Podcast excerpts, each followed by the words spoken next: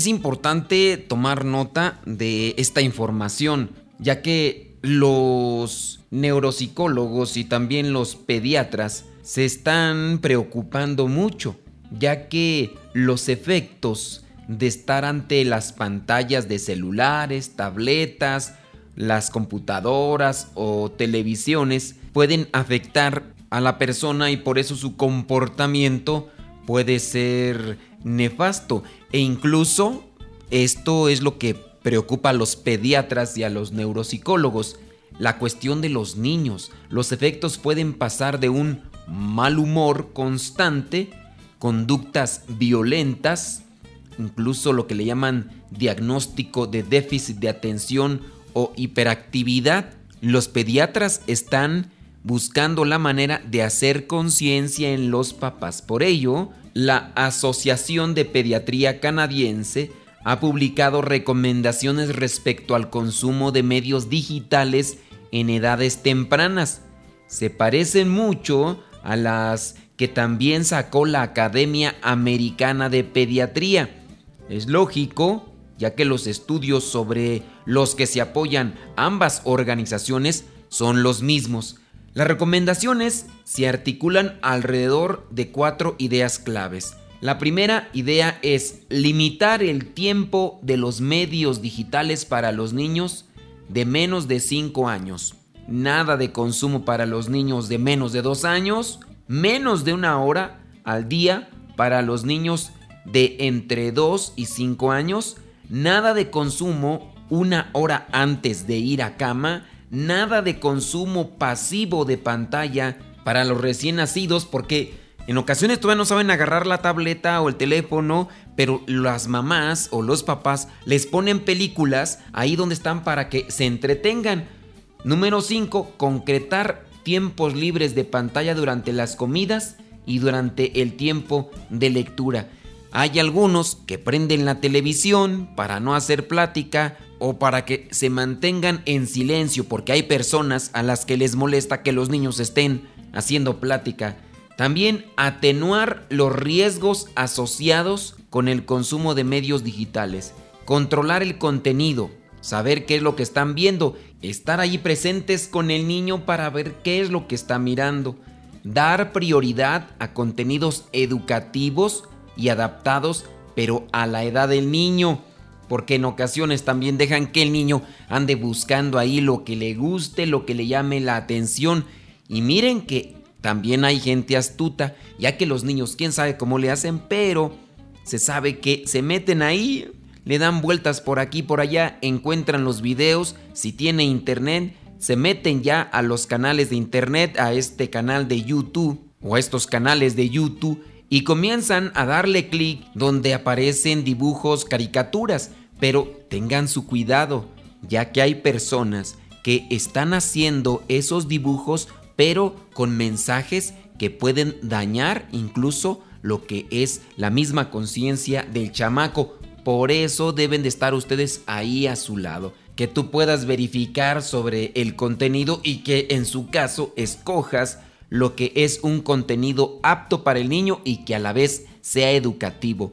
Adoptar estrategias educativas para la autorregulación, la calma y el establecimiento de límites. Tienes que decirle, si haces esto, te presto el teléfono, si haces esto otro, te presto la tableta o la computadora, porque si no le ponen límites y ellos quieren hacer y deshacer, las cosas como a ellos les venga en gana, simplemente no. Estar atento a la utilización de las pantallas, tener un plan, no improvisar respecto al uso de las pantallas en el hogar. Número 10. Ayudar a los niños a reconocer y cuestionar los mensajes publicitarios, porque se meten ahí a la página de YouTube, le dan clic y comienzan a salir esos mensajes publicitarios que quién sabe qué vayan a anunciar. También que reconozcan lo que son los estereotipos y otros contenidos problemáticos. Ciertamente no les van a explicar sobre el contenido de los comerciales porque muchas veces no lo van a entender, pero por eso deben ustedes de regular el uso de las pantallas o de los celulares a sus niños. Ayudar a los niños a reconocer entonces y cuestionar porque puede tener contenidos problemáticos. Recordar que demasiado tiempo dedicado a las pantallas deriva en oportunidades que se desaprovechan para el aprendizaje. Lo que los niños necesitan para ciertas edades, ya lo único que van a querer es entretenerse y no prepararse, no conocer. Recordar que ningún estudio apoya la introducción de las tecnologías en la infancia. Así que tenga también eso en cuenta. Los adultos deberían dar ejemplo con un buen uso de las pantallas. Sustituir el tiempo de la pantalla por actividades sanas como la lectura en libros, pero libros físicos, no vayan a agarrar los libros digitales, el juego exterior, salir al parque, al jardín, salir a caminar a la cuadra, ir dar una vuelta al parque, apagar los dispositivos en casa durante los momentos que se están con la familia para que no se enajenen ni se desconecten de lo que está pasando.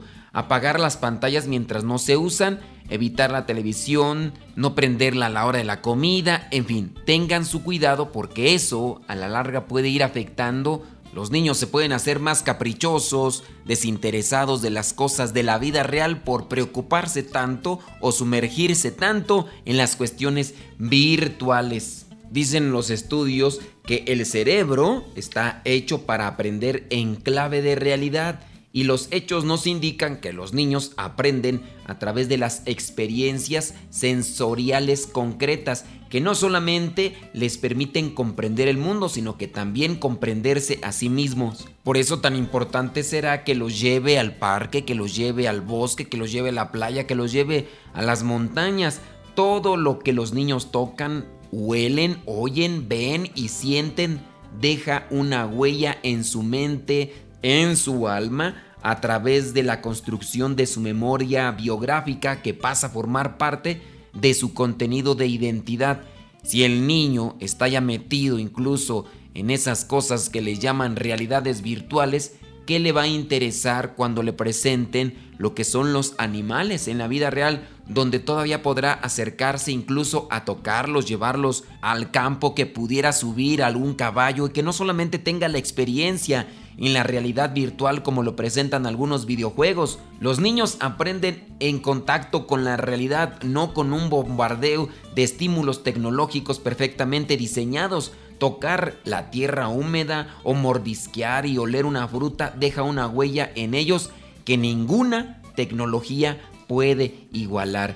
Y eso de que perderán el tren u oportunidades laborales por no saber usar la tableta, pues Quizá ya es tiempo de que borres esas arcaicas ideas de nuestras acomplejadas mentes que en realidad no es que sucedan. Cada ser humano tiene su etapa para aprender, pero en el cuidado de los niños debes de ser astuto para que no te engañen. No nos engañemos si el hijo o la hija aprende sin ayuda a manejar un smartphone o en 5 minutos no es porque nació nativo digital y por lo tanto sumamente inteligente, es porque los ingenieros que conciben y diseñan esos dispositivos lo hacen para que también las personas en la búsqueda de las cosas puedan hallarle. El problema es que muchos de nosotros tenemos miedo de presionar algunos botones y por eso no aprendemos más rápido las cosas. Pero los niños, ellos no se detienen en ello y comienzan a presionar por aquí y por allá pero tengan mucho cuidado. Los niños pueden salir